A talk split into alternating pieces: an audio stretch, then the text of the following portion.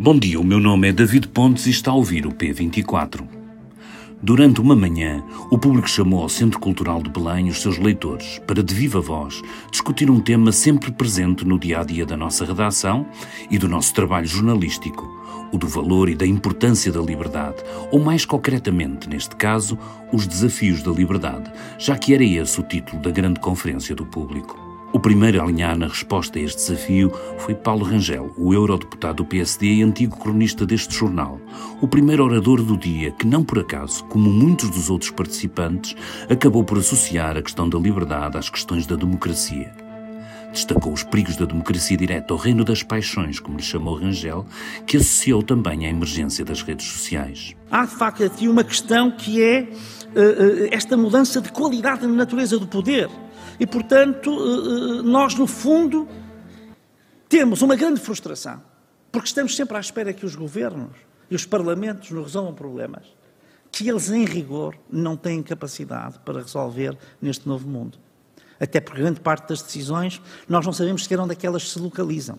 E por isso é que eu acho que o conceito de nuvem política é um conceito muito adequado a descrever uh, uh, uh, algum de nevoeiro, digamos assim, sobre estas, estas relações. E, portanto, isto, isto tem tudo a ver com a digitalização. Tem a ver com a globalização, mas tem a ver com a digitalização. E, do meu ponto de vista, o que muda os pressupostos de funcionamento das democracias e o que lhes põe os grandes desafios é a revolução tecnológica porque a própria globalização, num certo sentido, é produto já dessa relação, dessa revolução tecnológica. Mais uma vez, isto é, para quem, enfim, estudava na filosofia a ontogênese e a filogênese, a propósito, enfim, ou na antropologia, de alguma maneira, uh, isto, no fundo, é um salto, não é? A questão é saber se ele é um salto para um novo estádio do Homo sapiens sapiens, como quer o Harari, que me parece que não está uh, correto, ou se isto é, apesar de tudo, apenas mais uma evolução daquelas que eh, depois não mudam nada na natureza humana e dão razão ao, ao, ao Homero, quando na Odisseia dizia os moinhos dos deuses moem muito devagar, não é? Isto anda tudo muito mais devagar do que a gente imagina, e portanto... Uh, uh, e aqui o que é que se põe? E, e, com isto iria para o capítulo final, que é aquele que realmente em que uh, a questão política propriamente dita se põe mais, do meu ponto de vista, mais candentemente, se é que nunca tinha usado esta palavra, mas julgo que é legítima. Que é questão, no fundo, eh, justamente das redes sociais, não é? Onde todas estas identidades, cumplicidades, laços, as tais conexões, vinculações, eh, a tal desmaterialização do poder se, se gera, é no mundo digital e, em particular, nas interações, nas comunicações, não é? E isso é nas redes sociais que se faz. E de repente, uh, o que é que faz a rede social? A rede social faz de cada indivíduo uma espécie de protagonista político ou por outra.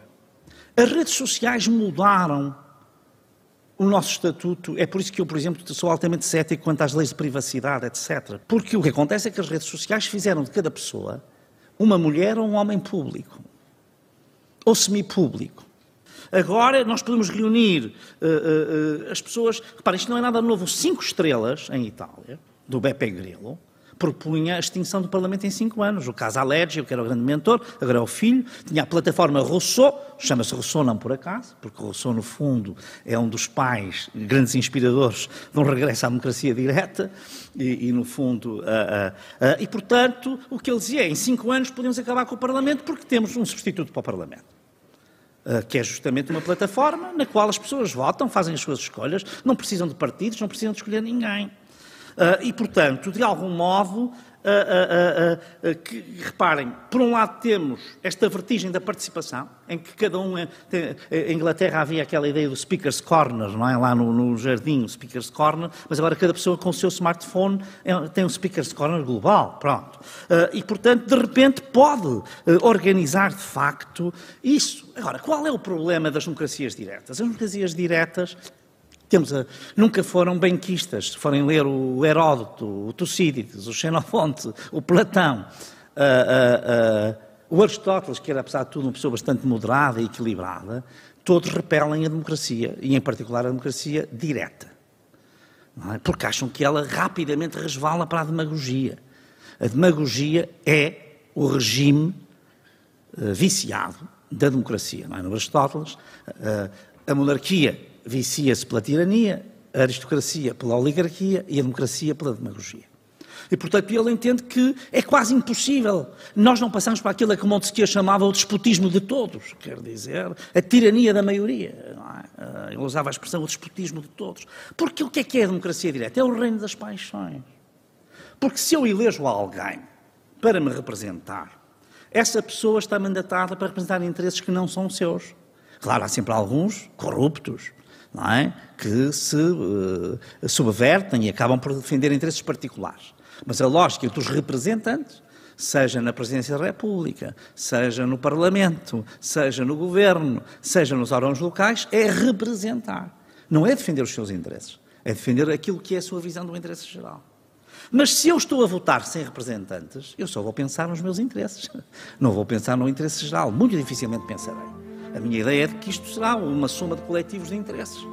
É o reino das paixões. A fechar amanhã, esteve outro antigo cornista do público, Francisco Assis, presidente do Conselho Económico e Social, que foi buscar as raízes do nosso sistema político à Grécia para chamar a atenção de que o Ocidente da liberdade, da democracia, está hoje muito isolado no mundo. A razão grega é que está na base da democracia. E ela é uma razão que significa inquietação e significa questionamento. E significa uma coisa fundamental, que é o mundo da política, não é o mundo do conhecimento, no sentido da obtenção da verdade, da episteme, o mundo da política é o mundo das opiniões. É o mundo da dox, é o mundo em que nós divergimos, em que temos pontos de vista distintos e temos que saber cultivar esses mesmos pontos de vista distintos. E eles inventaram três coisas fundamentais que, a meu ver, tornam incontestavelmente a Grécia a base das democracias. Que eles inventaram, e de, de, os conceitos de igualdade e os conceitos de liberdade estão ali presentes. A questão de saber se eles tinham escravos, tinham, se as mulheres não votavam, não votavam, eh, se os metecos estrangeiros não participavam na vida política, não participavam. Só que isso acontecia em todos os outros sítios. Na Grécia acontecia isso e, ao mesmo tempo, aconteceu a democracia. Essa é que é a grande diferença. E eles conceberam a democracia a partir de três, três primeira questão, a isonomia, que é a igualdade perante a lei, e a ideia da superioridade da lei. Nós dependemos sobretudo da lei. O que é superior a nós é a lei. Não é nenhuma autoridade pré-estabelecida de origem religiosa ou mitológica ou, ou, ou, que tenha que ver com os antecedentes, é a lei, é o nomos, e a lei é uma construção humana. A lei é uma construção humana e ela deve resultar da discussão e da deliberação que é tomada democraticamente.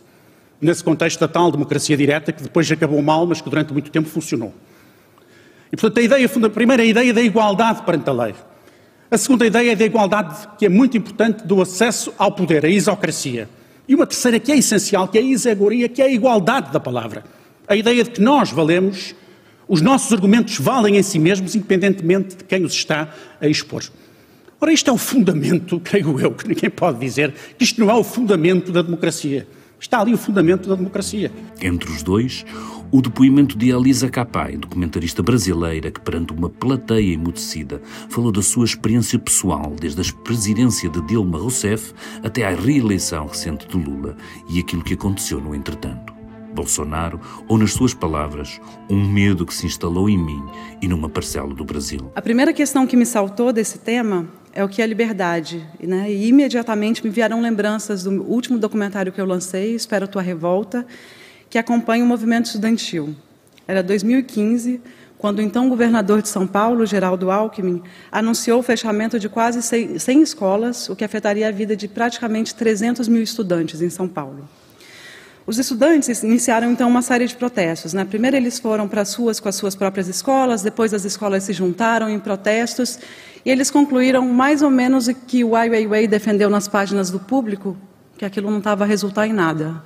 Então eles resolveram ir além e ocupar suas próprias escolas. Eles entravam nas escolas pelas noites, eles trancavam os cadeados, eles não permitiam que nem professores, nem funcionários entrassem, eles tomaram conta daquelas escolas. Foram mais de 200 escolas ocupadas em São Paulo em 2015. E lá dentro eles se reuniam para conversar e votar em tudo. Né? Nessas assembleias, eles decidiam, por exemplo, as atividades que cada um ia ser responsável. E logo eles observaram que eles começaram a reproduzir as próprias estruturas que eles criticavam, as estruturas do machismo, por exemplo. Então, quando eles viram, quando eles dividiam os grupos, as meninas iam para a cozinha e para a limpeza. Os meninos para a segurança e para a comunicação. E eles começaram a dialogar sobre isso até um momento em que as meninas que quisessem, elas começaram a ir para a comunicação. E os meninos que gostassem de cozinhar, eles começaram a ir para a cozinha. E o desejo e a curiosidade foi o que motivou cada um a escolher o lugar que ocuparia. A discussão do machismo estava presente, assim como a da, do LGBT e do racismo. Eram pontos muito fortes. E eles convidaram adultos do mundo de fora das escolas para falarem sobre esses temas, que eles tinham curiosidade. Eu mesma participei de uma roda sobre feminismo. E naquele momento, uma importante parcela da sociedade apoiava o movimento deles, né? doava alimentos, oferecia de estar ali dando essas aulas ou essas rodas de conversa, fazia vigília para protegê-los do lado de fora, o que, claro, lhes conferiu muita autoestima, muita sensação de pertencimento. E assim, a partir da curiosidade deles, esse outro formato de convivência e aprendizado começou a existir. Cada um começou a escolher o seu lugar a partir do desejo, e são muitas as histórias de afirmações subjetivas que vieram a partir disso. Por exemplo, as meninas negras que entraram nas ocupações com seus cabelos alisados, né, seguindo esse padrão de beleza, e que saíram de lá e rasparam seus cabelos, assumindo nos cabelos que cresceriam toda a sua história vinda de África. Também foram muitos meninos que se assumiram homo ou bissexuais dentro dessas ocupações. E eles eram ali muito jovens, eles tinham 15 anos, 16 anos, 17 anos. Imagina o que é você estar tá morando dentro de uma escola, só com a galera, sem nenhum adulto por perto. Então foi muita música, foi muito prazer, foi muita risada e muitas descobertas que eles fizeram juntos. Ao mesmo tempo, o medo da reintegração de posse violenta e ou de ataque de pessoas infiltradas, o que aconteceu em várias escolas, era um medo frequente. Mas esses jovens eles foram muito hábeis para negociar com esses próprios medos. Então, com essa receita de liberdade, utopia, prazer, transformações pessoais e coletivas, esses jovens conseguiram força para lidar com a crescente pressão que eles sofriam. Com a polícia ao redor dos prédios, com a utilização de parte da sociedade, com a pressão jurídica. Através do debate constante entre eles, eles conseguiram soluções ainda mais criativas para os protestos.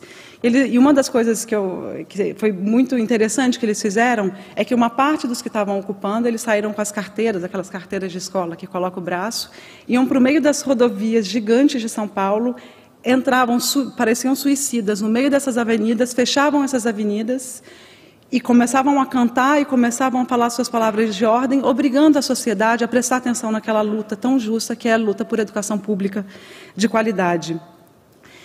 E com isso, começaram a viralizar imagens de policiais muito armados indo para cima daquelas meninas franzinas de 15 anos. E as pessoas em São Paulo começaram a conviver com a imagem de bombas sendo arremessadas em grupos de estudantes. Isso, felizmente, forçou a opinião pública a ir contra o então governador de São Paulo, Geraldo Alckmin, hoje, ironicamente, nosso vice-presidente. E a popularidade de, do Alckmin caiu muitíssimo e ele então recuou.